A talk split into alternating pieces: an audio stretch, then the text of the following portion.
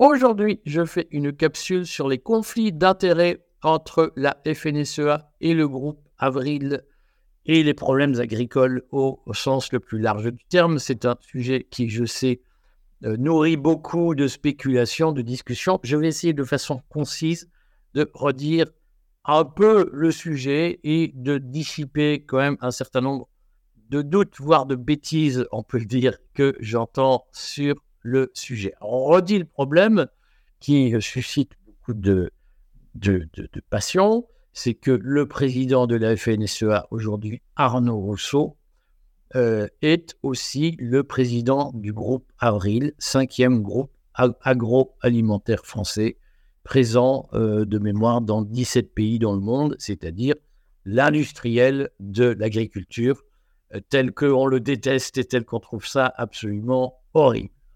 Et donc, c'est 5 milliards de chiffre d'affaires, le groupe Avril, c'est plus de 7000 salariés de mémoire, ce sont des bénéfices de 250 millions d'euros ça n'a plus rien à voir, évidemment, avec le petit agriculteur du coin. J'ai reçu, par exemple, Jean-François Chaperon, co-président de la coordination rurale de l'Hérault. 40, euh, il a 50 hectares de mémoire.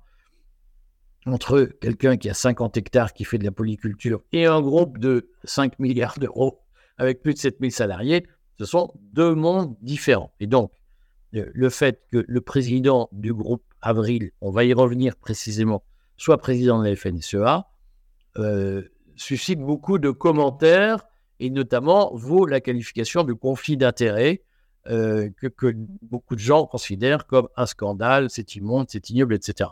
On va essayer de reprendre les choses à zéro. Alors d'abord, quelques mots sur le groupe Avril. Euh, je, je vais le présenter, je vais dire ce que j'ai entendu de juste sur la question. C'est dès lors que le président du groupe Avril cinquième groupe agroalimentaire français devient président de la FNSEA, ça signifie que la FNSEA, elle est présidée par un mec qui représente la grande industrie et qui est, euh, parce qu'il est président d'un groupe coopératif, la, figure même des gens qui aujourd'hui mettent à genoux les petits producteurs agricoles. Tout cela est absolument vrai. Euh, et Évidemment, le fait que Arnaud Rousseau soit président de la FNSEA illustre euh, le poids de l'agro-industrie en France et illustre la convergence d'intérêts entre la défense de l'agriculture telle qu'elle est conçue dans le système corporatiste hérité du Vichy et de l'Ancien Régime, qui fait que les agriculteurs s'organisent eux-mêmes à travers un système d'élection, dans les chambres d'agriculture. Si ça vous intéresse, je ne vais pas avoir le temps de tout faire aujourd'hui. Demandez-le moi en commentaire, je ferai une vidéo sur le sujet pour vous expliquer comment la corporation Ancien Régime existe dans l'agriculture en France aujourd'hui. Et comment, je le redis, je le souligne, plein de gens font l'éloge de la corporation. Ah, c'est beaucoup mieux que le capitalisme. Ben, c'est tellement beaucoup mieux que euh, ceux qui sont sous le joug de la corporation sont à terre avec la corporation c'est un système qui renforce le pouvoir des plus forts et qui affaiblit le pouvoir des plus faibles. C'est ça l'ancien régime et la nostalgie de l'ancien régime. Beaucoup disent Ah, l'ancien régime, c'est tellement mieux que la République. Ben, c'est surtout l'asservissement. et plein de gens nous disent La République, c'est euh, intérêts, les je sais pas quoi. C'était pire avant. Hein. L'exemple, c'est l'agriculture. Euh, donc, on est dans un système effectivement très choquant où la Fédération nationale des syndicats d'exploitants agricoles, qui dans la pratique représente environ 52% du monde agricole aujourd'hui, euh, des, exploitants agricoles aujourd'hui. Là aussi, si vous voulez des détails sur le, fonctionnement de la FNSEA, demandez-les moi, je vous expliquerai parce que c'est compliqué. Euh, mais évidemment, il y a quelque chose de choquant à ce que euh, la, Fédération nationale des syndicats des exploitants agricoles soit dirigée par un très gros, euh, qui n'a plus de bottes en caoutchouc au pied, qui n'a plus de sabot au pied, qui n'a plus de bleu de travail, qui est en réalité le vrai titre d'Arnaud Rousseau, c'est président du conseil d'administration d'Avril Gestion, qui est la structure fêtière en commandite par action, c'est-à-dire de nature capitaliste, qui dirige le groupe coopératif Avril. Donc, euh, président du conseil d'administration, c'est évidemment très prestigieux et euh, c'est un rôle dirigeant extrêmement important. Euh, simplement, c'est pas président du groupe. Là aussi, c'est là qu'on a une difficulté. C'est l'introduction de l'art de la nuance. C'est que aujourd'hui, nous sommes sommés d'être ou complètement pour quelque chose, ou complètement contre. Et quand on dit, attendez, c'est pas exactement ça, alors vous avez toujours un mec qui dit, ah, voyez, vous êtes l'opposition contrôlée. Être intelligent, maintenant, c'est être dans l'opposition contrôlée. Pour prouver qu'on est un résistant, faut être con. Et avec une surenchère dans la connerie. Vous avez bien compris que ceux qui, les influenceurs qui apparaissent tout à coup, qui vont chez Hanouna, qui, qui ont des moyens colossaux pour faire des émissions, des machins, des trucs, vous avez bien compris, ils sont financés discrètement par Macron pour vous tirer vers le bas et pour vous neutraliser. Donc, si on est résistant, on n'est pas obligé d'être, tomber dans le piège de la Macronie, d'être manichéen, d'être binaire et de renoncer à réfléchir en disant si vous n'êtes pas complètement contre tout ce qui se fait, si vous ne me dites pas que Arnaud Rousseau a, fusionné avec, a fusionné le groupe Avril avec la, FFS, avec la FNSEA, et si vous ne me dites pas que euh, Arnaud Rousseau veut euh, euh, piquer les terres de tous les... C'est que vous êtes macroniste dans l'opposition contrôlée. Il faut arrêter d'être des caricatures. Il faut sortir de ce fanatisme. Il faut revenir à l'intelligence et se poser des questions et progresser, avoir la rigueur personnelle de progresser et sortir des fantasmes. Donc, évidemment qu'il y a quelque chose de choquant à voir un patron d'un grand groupe, mais il n'est que président du conseil d'administration d'Avril Gestion. Il n'est pas patron d'Avril Gestion. Avant lui, un autre président du conseil d'administration d'Avril Gestion avait été président de la FNSEA, c'était Xavier Belin. Donc il y a historiquement une proximité entre la, FNSEA euh, et, l'univers de, euh, et redisons-le, il y a un directeur général chez Avril qui est le vrai homme qui tient la boutique au jour le jour. Le président du conseil d'administration d'Avril Gestion n'est pas l'homme qui tient la boutique. il est chargé de présider le conseil d'administration et pas le groupe lui-même. C'est déjà très important, évidemment. C'est une fonction dirigeante importante, évidemment. Simplement, ne caricaturons pas. Et donc, il y a, lorsque, on va dire comme ça, le président de la FNSEA et le président du conseil d'administration du cinquième groupe alimentaire, agroalimentaire français, évidemment, on envoie un signal qui est que la FNSEA euh, se place sous la coupe des gros et qu'elle n'est pas du côté des petits. Nous sommes d'accord là-dessus. Maintenant, il faut reprendre les choses en leur donnant un sens. C'est-à-dire, évidemment, être contre tout ce qui existe et on peut tous le faire. Maintenant, est-ce que c'est comme ça qu'on changera le monde? Par des slogans simplistes et des, des, éruptions cutanées contre, pour un truc contre un autre, sans se dire, mais pourquoi les choses sont telles qu'elles sont et quelles bonnes décisions prenons-nous face à la réalité? Moi, je vais essayer de vous dire pourquoi les choses sont telles qu'elles sont.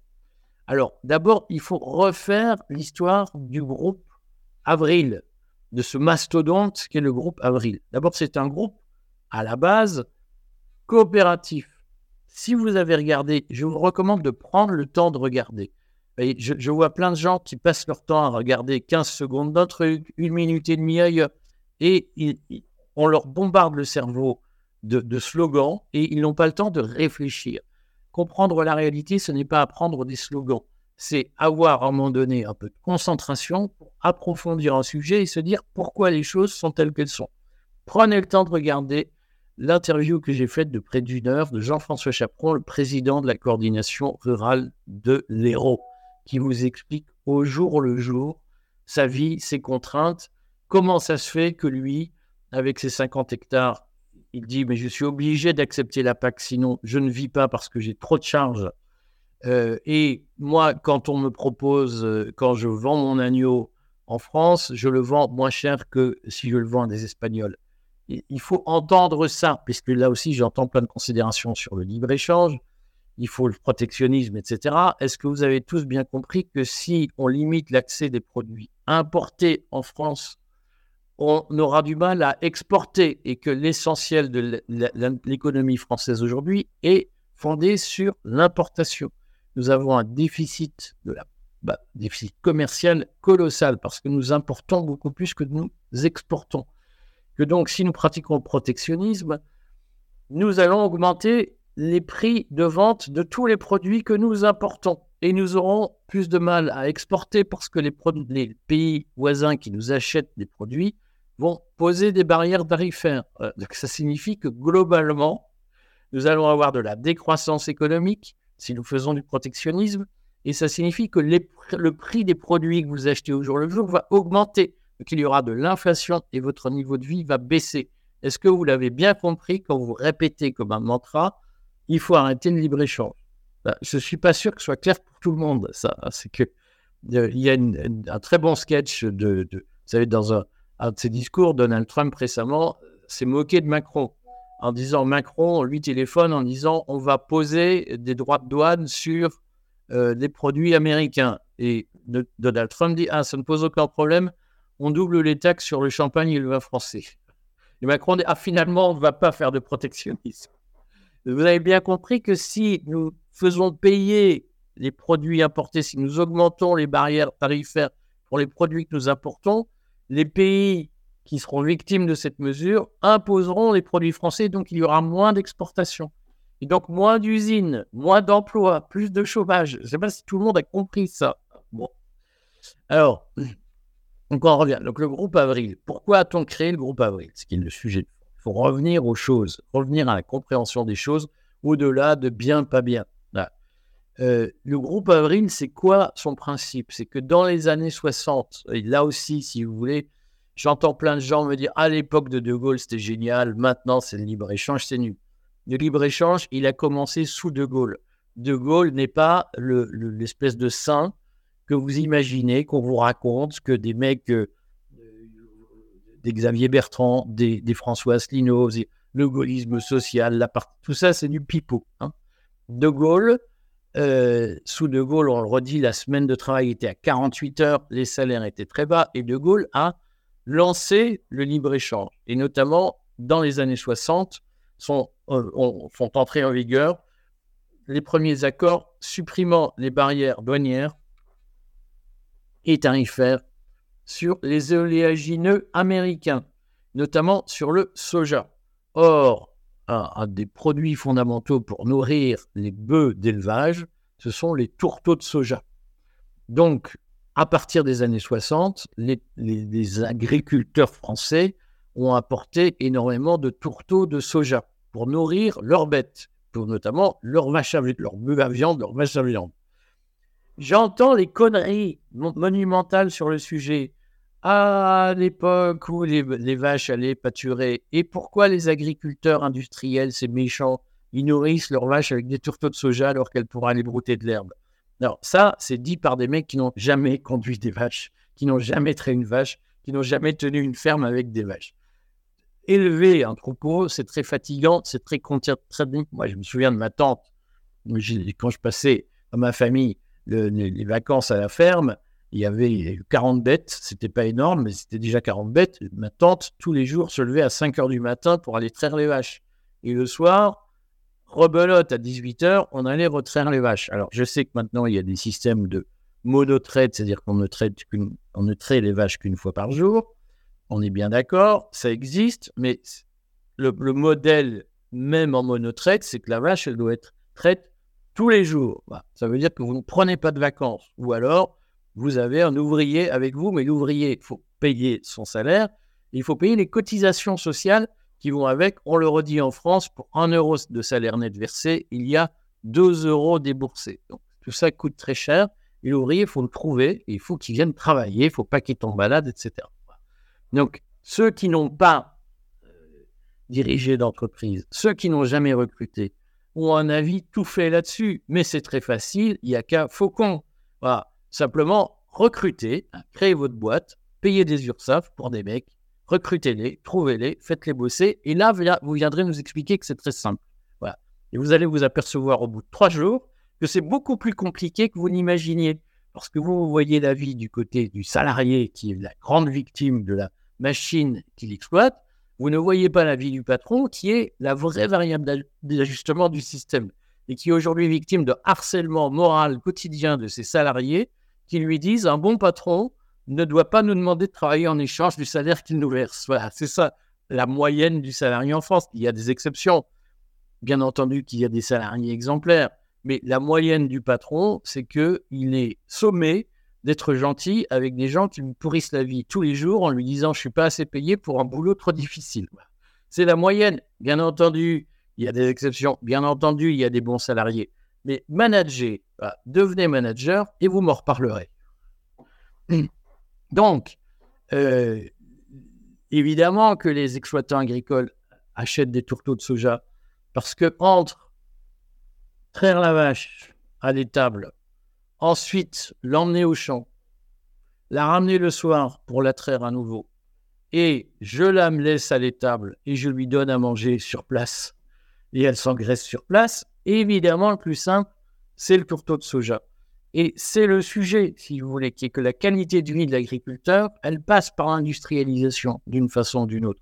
Je sais qu'en disant ça, je vais avoir des remarques, c'est scandaleux, etc. Sauf que si vous êtes allé à la ferme un jour, si vous avez rentré le foin un jour à la main, vous comprenez euh, la, fatigue du soir, au mal de dos du soir, une fois que vous avez passé votre journée à monter les, ballots, potes de foin, vous comprenez qu'une machine qui fait à votre place, c'est beaucoup mieux.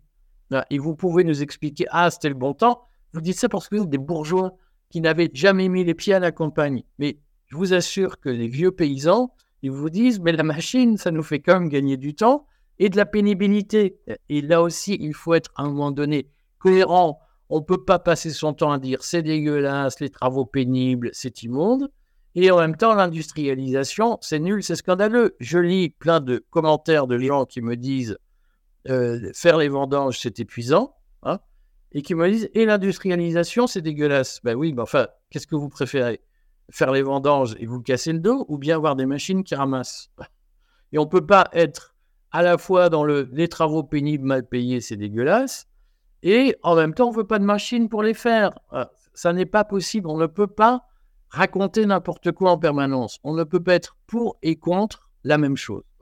Donc, les paysans, ils achètent des tourteaux de soja. Dans les années 60, ils ont commencé à acheter des tourteaux de soja américains pour nourrir leurs bêtes. Il se trouve qu'il y a eu plusieurs crises dues aux sécheresses, aux sécheresses dès les années 60 et il y a une grande crise, un embargo américain sur les exportations de soja en 1973 qui a fait flamber les prix du soja. Et donc, dès 73, vous voyez, tout ça n'est pas nouveau. On a l'impression de découvrir la Lune. Dès les années 60, il y avait des accords de libre-échange dans le domaine agricole. Dès les années 60, les agriculteurs français étaient dépendants d'importations venues des États-Unis. Et dès les années 60, ils étaient étranglés par des variations de prix dû aux sécheresses, dû aux politiques d'embargo américaines, etc. Et donc, face à ce marasme, la filière oléagineuse française s'est structurée pour ne plus être dépendante des importations. Et donc, comprenez-le, dans un monde qui petit à petit s'est ouvert au libre-échange, les, filières industrielles ont commencé à s'organiser en France pour être capable de ne plus être dépendant de l'extérieur et pour être capable d'assurer une souveraineté alimentaire. Et face à une population qui augmentait, il a fallu industrialiser les processus. On peut être contre, on peut trouver ça nul, mais il se trouve que ça s'est passé comme ça. C'est-à-dire que le groupe Avril, il est né de Sophie Protéol, qui est née dans les années 60 pour structurer la filière oléagineuse française avec des produits français destiné à garantir aux agriculteurs françaises un approvisionnement en oléagineux français et plus américain. Alors, est-ce que c'est mal Moi, j'entends partout des gens dire aujourd'hui, il faut qu'en France, on se passe des importations. Il faut qu'on consomme des produits français. Avril est né de cette logique. Qu'est-ce que vous voulez que je vous dise? Et donc, c'est quand même très compliqué, si vous voulez, de dire avril, c'est dégueulasse. Ce qu'il faut, c'est résister aux importations. Mais avril est né de cette logique. Et avril, s'enrichissant, a acheté des terres à l'étranger et est devenu une puissance exportatrice. Est-ce que, c'est là qu'il faut être carré, est-ce que en France, on veut se priver d'importation? Est-ce qu'on veut se transformer en Albanie? Dès lors qu'on accepte d'être une puissance importatrice, parce que les gens aiment bien manger des oranges et la France, elle ne va pas suffire à produire des oranges.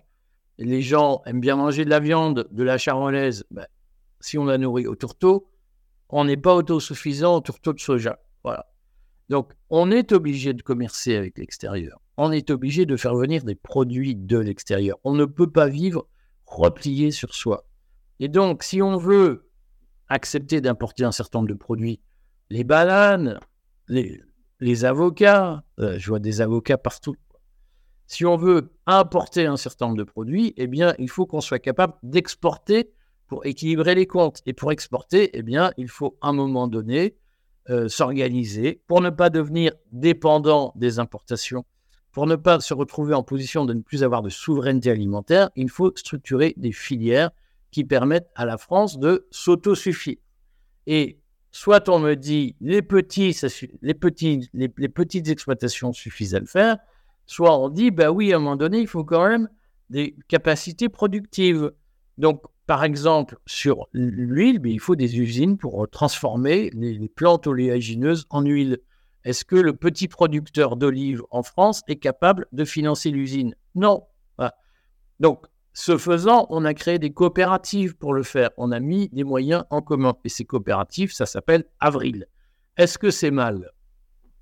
Alors, moi, je suis un ennemi de l'économie sociale et solidaire parce que je trouve qu'il n'y a rien de plus faux cul, il n'y a rien de plus tartuffe que de dire, quand je vais sur le site d'Avril, les engagements sociaux, nous sommes des coopérateurs, un homme, une voix, blablabla. Bla, bla, bla, Et en réalité, quand on voit ce qui se passe, c'est tout le contraire. C'est-à-dire que Aujourd'hui, l'économie sociale et solidaire, c'est beaucoup plus rapace, beaucoup plus brutal, beaucoup plus inhumain qu'une société, qu'une firme capitaliste.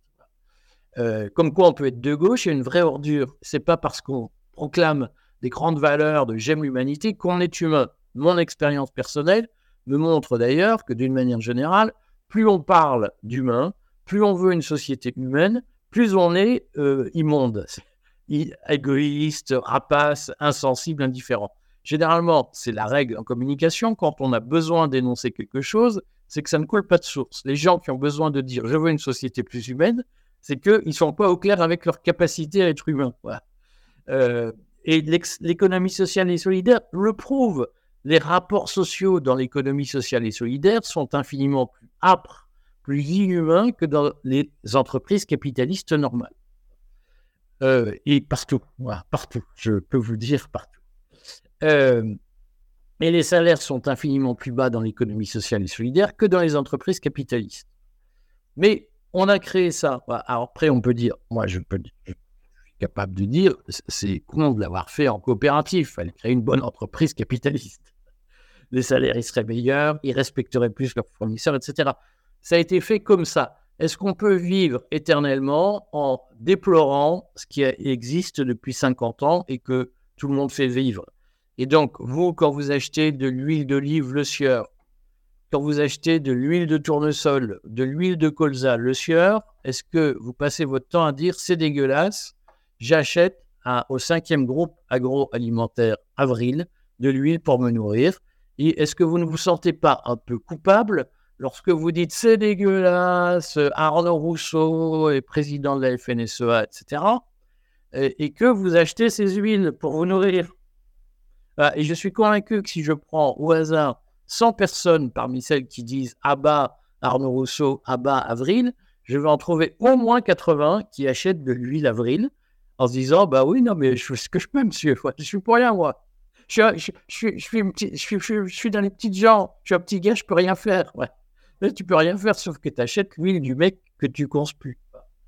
Euh, et donc, moi, là-dessus, ce que je dis, c'est que le groupe Avril, il a plein de défauts, j'en suis convaincu. Mais il a été conçu par patriotisme économique. Et il a été conçu dans l'économie sociale et solidaire. Euh, et que ceux que j'entends aujourd'hui défendre, bah, critiquer le groupe Avril, sont des gens qui disent il faut du patriotisme économique et puis, le profit, c'est dégueulasse. La coopérative, c'est mieux. Eh ben, ça s'appelle le groupe Avril. 50 ans après, ça s'appelle le groupe Avril. Soyez cohérent avec vous-même. Euh, maintenant, est-ce qu'il est choquant que le patron du groupe Avril devienne président de la FNSEA Alors là-dessus, j'ai entendu des, débilités monstrueuses. Hein. Il y a un abruti que Hanouna d'ailleurs a monté en épingle pour des raisons qui restent à éclaircir, qui dit euh, la FNSEA et le groupe Avril ont fusionné. Et euh, c'est scandaleux que la FNSEA soit dirigée par un industrie, par le groupe Avril. Alors, on va le redire.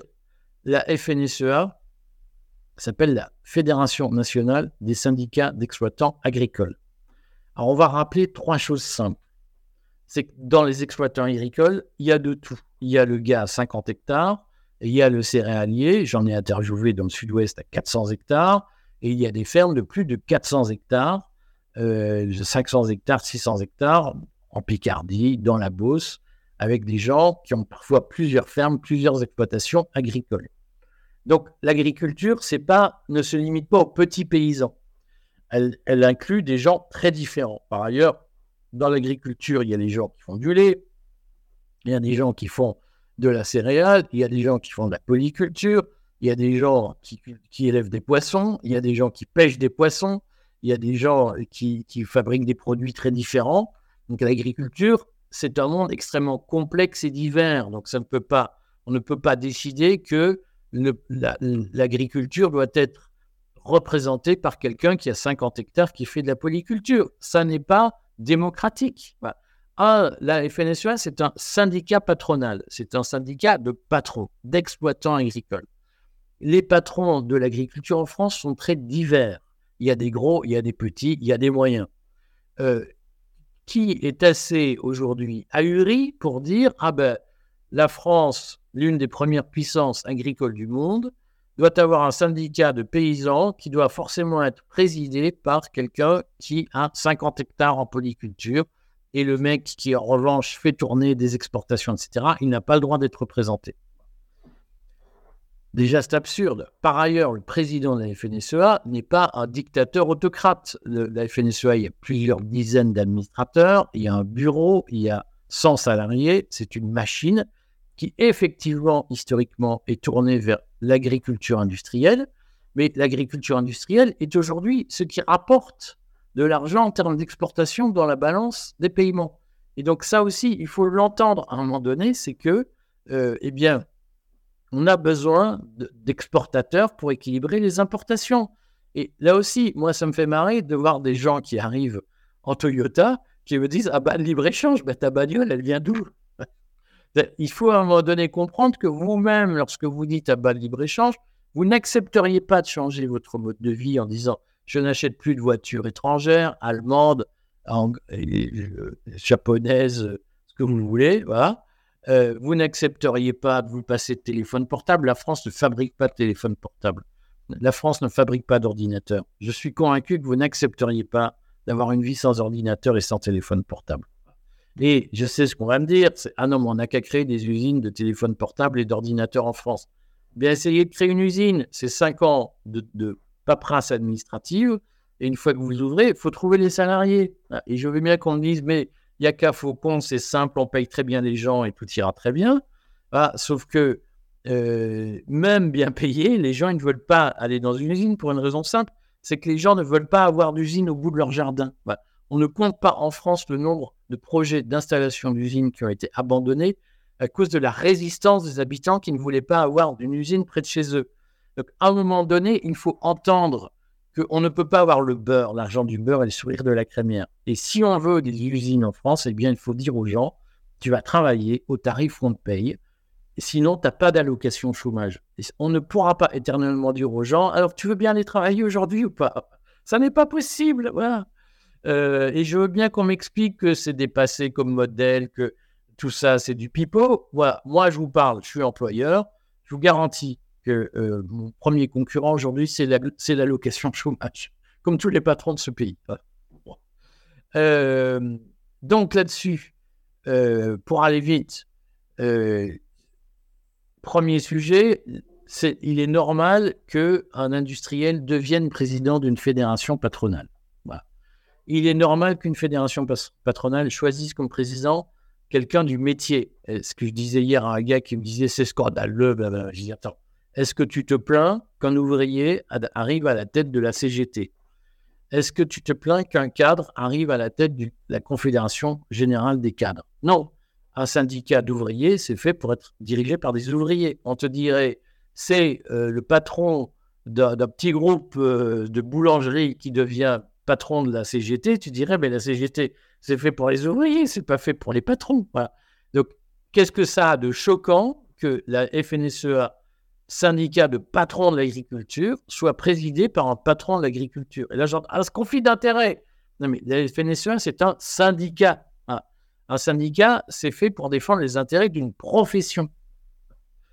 Donc, c'est assez normal que ce soit un membre de la profession qui le dirige. Il faut arrêter les délires où on nous dit la FNSEA ne devrait pas être présidée par quelqu'un qui fait de l'agriculture. Ah non, mais il faut que ce soit un petit patron. Bah, mais de quel droit? Bah, Ça veut dire qu'en France, les gens qui ont 7000 salariés, ils ne pourraient pas être président d'un syndicat de patrons euh, de l'agriculture.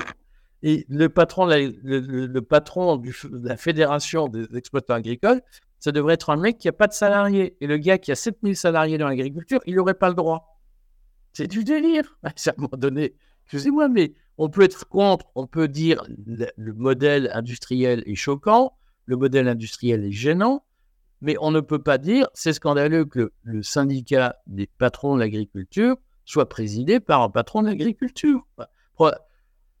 Point numéro 1. Deux, les structures n'ont pas fusionné. Il n'y a pas eu de fusion entre la FNSEA et le groupe Avril. Le groupe Avril, c'est une entité. Il se trouve que le gars qui préside le conseil d'administration d'Avril Gestion, on lui a dit est-ce que tu veux, en plus de tes fonctions, devenir président de la FNSEA qui garde, qui est un, composé d'une myriade de gens avec euh, des, des tas de délégués, des tas d'administrateurs.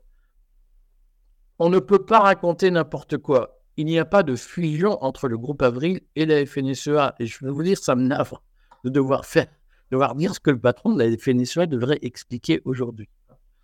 Bah, troisième point, ce qu'il faut redire, c'est que la FNSEA ne représente que 51% des exploitants agricoles.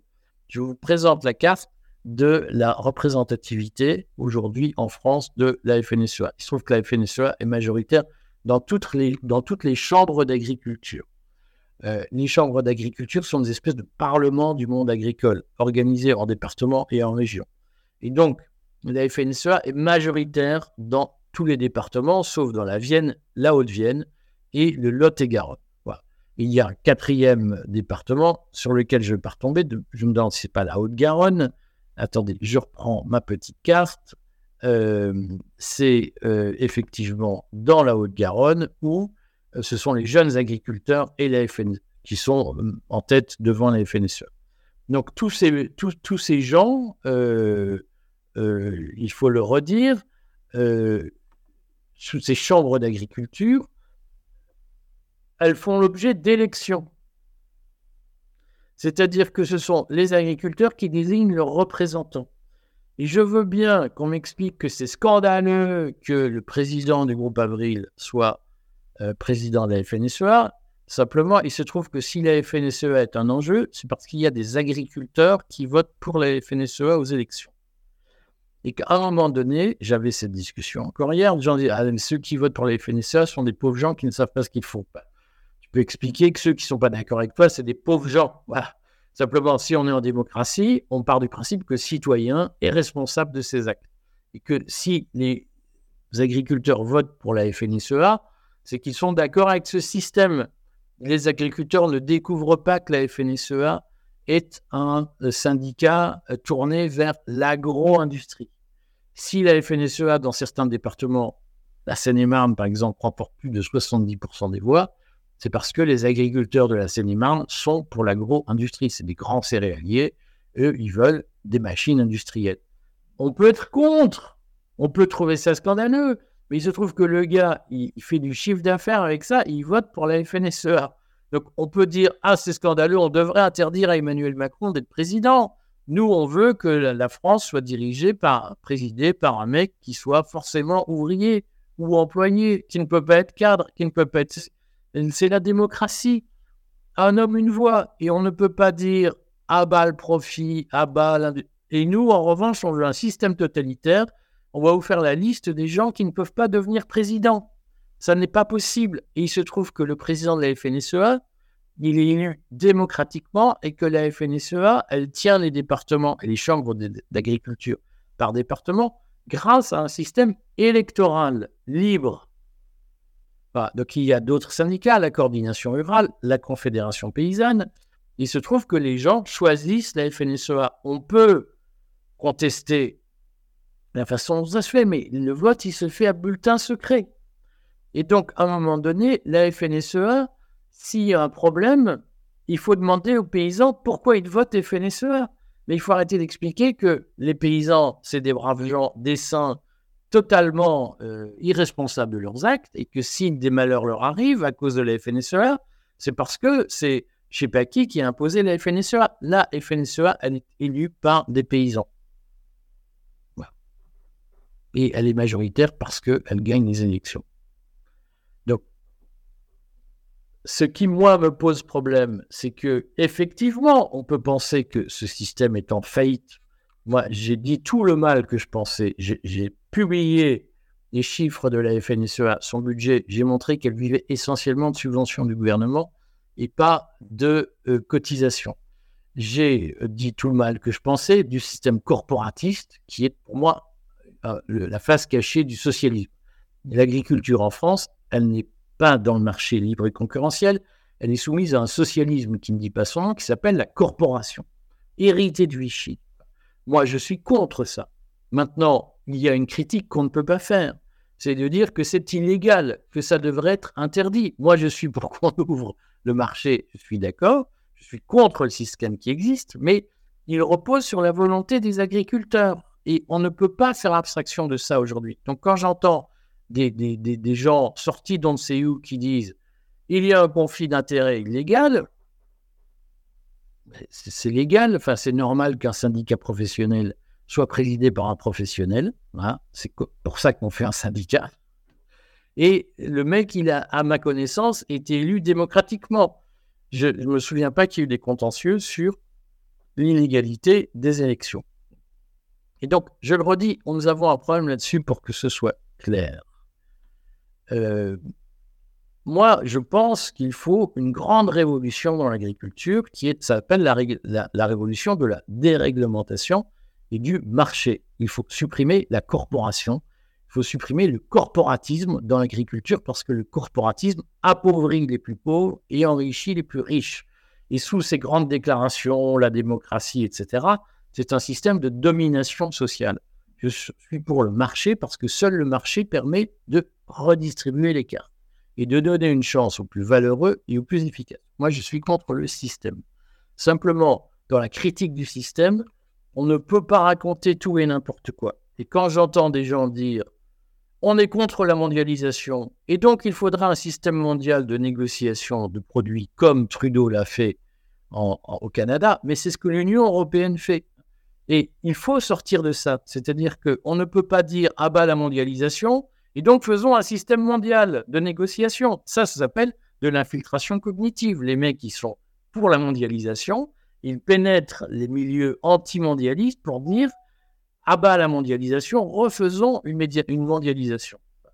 Je, suis contre ça parce que ça repose sur du mensonge, du sophisme, comme on disait en, Grèce, c'est-à-dire des faux raisonnements qui induisent les gens en erreur. Moi, je suis pour qu'on ouvre l'agriculture au marché et qu'on déréglemente parce qu'on voit bien que la réglementation étrangle les plus pauvres. Officiellement, on dit on fait des règles pour protéger les plus pauvres. On a la démonstration que derrière cette affirmation généreuse, en réalité, les règles servent à appauvrir les plus pauvres et à enrichir les plus riches. C'est ma position. Ce que je dis, c'est qu'il y a des critiques qu'on ne peut pas porter à tort et à travers parce qu'elles sont ineptes. Et il est inepte aujourd'hui de dire, par exemple, que la FNSEA a fusionné avec le groupe Avril. Ce sont deux entités juridiques totalement différentes. Il y a une entreprise d'un côté, un syndicat de l'autre. Il n'y a pas de fusion. Tout ça est délirant. Il est normal qu'un syndicat soit présidé par un, membre de la profession euh, dont le syndicat est le représentant. ça me paraît de bon sens. Là aussi, arrêtons d'expliquer des conneries. Et enfin, redisons-le, nous avons un sujet de fond sur le libre-échange. C'est-à-dire que le groupe Avril est une entreprise exportatrice. Et je veux bien qu'on nous dise, ah non, mais il ne faut que euh, des, petits, petites fermes euh, et on ferme nos frontières et on vit en vase clos Avez-vous bien réfléchi à ce que ça voulait dire? Parce qu'aujourd'hui, même ceux qui défendent ça, je suis convaincu que dans la plupart des cas, ils achètent des voitures étrangères ou ils ont une Dacia fabriquée en Roumanie. Officiellement, c'est une voiture française, c'est une voiture roumaine. Je suis convaincu qu'ils ont un téléphone portable coréen ou américain ou chinois ou ce que vous voulez. Et je suis convaincu qu'ils euh, passent euh, l'essentiel de leur temps à vivre avec des produits importés. Et que moi, je veux bien qu'on soit contre les importations, mais à ce moment-là, mettez votre vie en adéquation et essayez de vivre avec des produits français. Et à ce moment-là, on verra. Voilà. Je le dis parce que l'air est au simplisme. Et donc, moi, je suis pour une souverainiste, je suis pour un Frexit, je suis pour que on, ait euh, une économie qui donne une chance à tous les producteurs. Ce que je vous garantis, c'est que pour atteindre ces objectifs, ce n'est certainement pas par l'étatisation qu'on y arrivera. La preuve, aujourd'hui, l'agriculture, elle est très largement organisée, ce n'est plus réglementé, ce n'est plus un marché, c'est la catastrophe.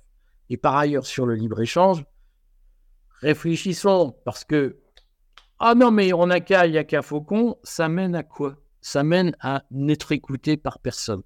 Aujourd'hui, le bon sens, c'est de dire que le sujet, c'est de développer les exportations en France par des filières industrielles. Et pour pouvoir développer de l'industrialisation en France, il faut supprimer drastiquement le nombre de fonctionnaires tatillons qui retardent les projets.